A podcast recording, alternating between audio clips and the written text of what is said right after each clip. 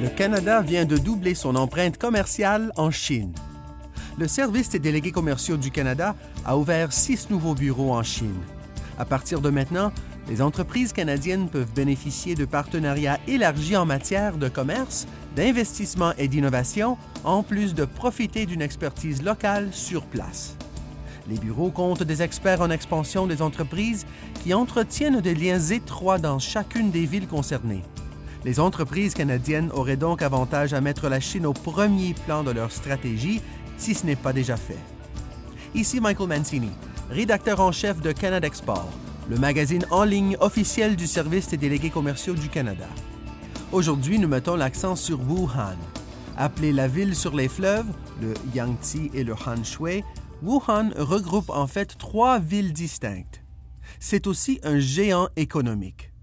Heureusement pour les entreprises canadiennes, le Service des délégués commerciaux du Canada compte maintenant un bureau de représentation là-bas. Je suis au téléphone avec Éric Pelletier, délégué commercial au Consulat général du Canada à Shanghai. Merci, Éric, de m'accorder cette entrevue aujourd'hui. Euh, bonjour, Michael. Ça me fait plaisir de m'entretenir avec vous. Alors, Éric, selon vous, quelles sont les principales raisons pour lesquelles les entreprises canadiennes devraient faire des affaires à Wuhan? Je dirais que la principale raison est liée à l'emplacement de Wuhan, qui jouit d'une position stratégique sur le fleuve Yangtze. Comme vous le savez peut-être, le Yangtze est le plus long fleuve de Chine et l'un des plus longs au monde. Il s'agit donc d'un fleuve important sur les plans de l'expédition et du transport. En outre, Wuhan est la plus grande ville de la Chine centrale. Le gouvernement central de Chine investit considérablement dans les villes occidentales, comme Wuhan. Ces villes profitent donc largement de ce type d'investissement. Wuhan elle-même constitue un grand marché.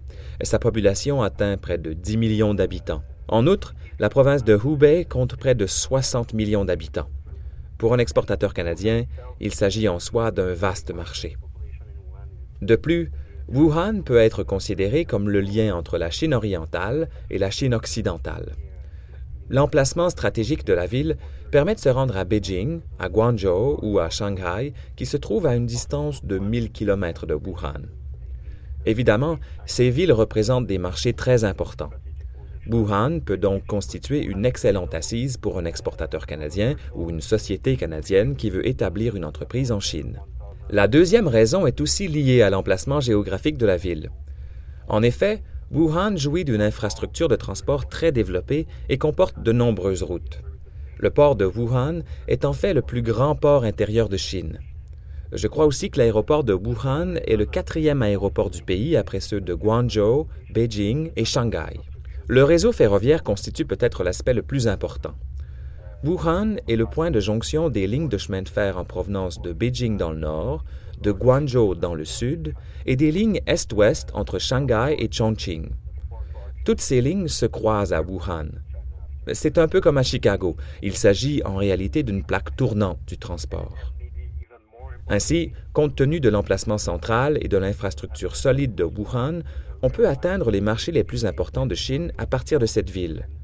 Euh, comme je l'ai déjà mentionné, les villes de Shanghai et de Beijing sont situées à 1000 km de Wuhan. Pour cette même raison, il est relativement facile et efficace d'importer des produits non finis à Wuhan et d'exporter des produits finis depuis Wuhan. Bien, parlez-moi de l'économie en soi. Dans quelle mesure est-elle diversifiée? En fait, l'économie de Wuhan est très diversifiée.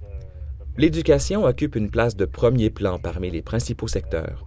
Wuhan est effectivement le troisième centre en matière d'éducation en Chine, je crois qu'on y trouve quelques 30 universités et 700 centres de recherche. On y trouve donc un grand bassin de travailleurs qualifiés et c'est un avantage pour une entreprise canadienne qui a besoin de ces travailleurs. Euh, par ailleurs, les coûts de main-d'œuvre sont aussi relativement faibles à Wuhan, beaucoup moins élevés que dans les villes comme Beijing ou Shanghai. Encore une fois, c'est un avantage marqué pour les entreprises. Parmi les autres secteurs, nous pouvons mentionner celui de l'automobile. Comme vous le savez peut-être, la Chine a dépassé les États-Unis en devenant le plus important marché de l'automobile en 2009. Et le troisième constructeur d'automobiles de la Chine, Dongfeng Motor Corporation, a son siège social à Wuhan. Dongfeng Motors est un partenaire de sociétés très solides comme Honda, Nissan, Peugeot et Citroën. Wuhan peut donc présenter plusieurs débouchés intéressants pour les entreprises canadiennes de pièces d'automobile. On trouve à Wuhan d'autres grandes sociétés, comme Wisco, une entreprise sidérurgique chinoise qui vient tout juste d'investir 240 millions de dollars dans la mine Consolidated Thompson au Québec. Plusieurs secteurs sont donc très solides à Wuhan, y compris celui de l'agriculture. En fait, la province de Hubei est reconnue comme la région du riz et du poisson en raison de sa grande fertilité. Il ne faut pas non plus oublier les nouveaux secteurs comme ceux de l'environnement, des technologies de l'information et des communications, des produits pharmaceutiques et du génie biologique. Ces secteurs sont aussi très solides. De fait, Wuhan est également un chef de file dans le domaine des fibres optiques.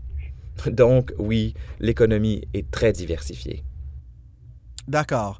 Vous avez mentionné des raisons très convaincantes qui devraient inciter les entreprises canadiennes à s'implanter là-bas. Pourquoi était-il si important que les services des délégués commerciaux ouvrent un bureau à Wuhan plutôt que de desservir cette région de notre bureau à Shanghai? Comme vous le savez peut-être, les relations en Chine sont très importantes dans le contexte des affaires, beaucoup plus importantes qu'en Amérique du Nord. Et une présence sur place revêt une importance cruciale. Vous devez vous rendre là-bas pour établir vos relations et vos réseaux. Évidemment, vous devez aussi être là-bas pour surveiller les débouchés, et dans une ville comme Wuhan, les débouchés sont nombreux. En outre, comme Wuhan est relativement éloigné des villes comme Shanghai ou Beijing, c'est un vol de deux heures depuis Shanghai, nous n'aurions pas été aussi présents en offrant simplement un appui à partir de Beijing ou de Shanghai. Bien, maintenant dites-moi quelle serait la réalité d'une entreprise canadienne qui ferait effectivement des affaires à Wuhan. Selon vous, quels sont les plus grands défis auxquels les entreprises canadiennes doivent se préparer lorsque vient le temps de faire des affaires à Wuhan? Comme vous pouvez l'imaginer, pour faire des affaires en Chine, une entreprise doit se préparer. Il faut être préparé lorsqu'on arrive ici. Faire des affaires en Chine peut représenter des difficultés. Mais dans une ville de deuxième niveau comme Wuhan, la situation peut être d'autant plus compliquée. Au début, une entreprise pourrait avoir de la difficulté à trouver les bonnes personnes ou le bon partenaire. Wuhan est relativement petite comparativement à Shanghai, mais il peut néanmoins être difficile d'y repérer le partenaire approprié. Et c'est là que le service des délégués commerciaux peut vous aider. Comme nous avons une personne sur place à Wuhan, il est beaucoup plus facile pour nous de comprendre le marché et de repérer des partenaires éventuels ou des débouchés potentiels pour les entreprises canadiennes.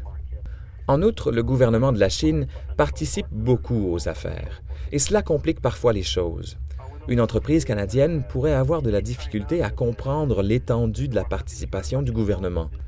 Notre délégué commercial à Wuhan peut donc aider l'entreprise canadienne à comprendre la manière dont les décisions sont prises, qui est le véritable décideur et dans quelle mesure le gouvernement intervient dans un secteur ou un commerce particulier. Le fait d'avoir le soutien d'une personne sur place peut aider une entreprise canadienne à comprendre le marché et à concevoir la stratégie la plus efficace pour exploiter ce marché. Très bien, Eric. Maintenant, si une entreprise canadienne veut en savoir davantage au sujet de Wuhan, de la région et de notre bureau là-bas, avec qui doit-elle communiquer? Elle doit communiquer avec le délégué commercial à Wuhan. Il s'appelle Will Shang. C'est un type très compétent et dynamique il sera sûrement en mesure d'aider une entreprise canadienne qui manifeste un intérêt à l'égard du marché de Wuhan. C'est parfait. Pour ceux que cela intéresse, on peut trouver les coordonnées de cette personne à déléguécommerciaux.gc.ca barre oblique Chine.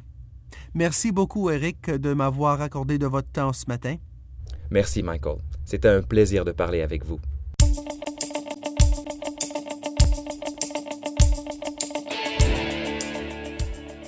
Voilà qui conclut le présent balado de Canada Export. Comme l'a dit Eric, n'oubliez pas de communiquer avec Will Chong à notre bureau de Wuhan pour découvrir comment il peut aider votre entreprise. Pour ce faire, rendez-vous à déléguécommerciaux.gc.ca oblique Chine. Vous trouverez également les coordonnées de Will dans le site de Canada Export à canadexport.gc.ca oblique balado. Vous pouvez également en profiter pour vous renseigner sur les autres villes où le service des délégués commerciaux a étendu ses activités en Chine.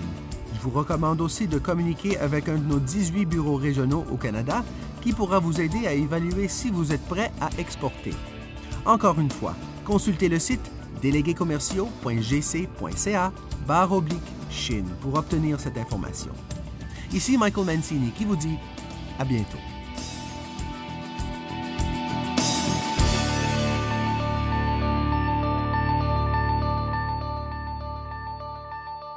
Vous venez d'entendre une balado-diffusion du gouvernement du Canada.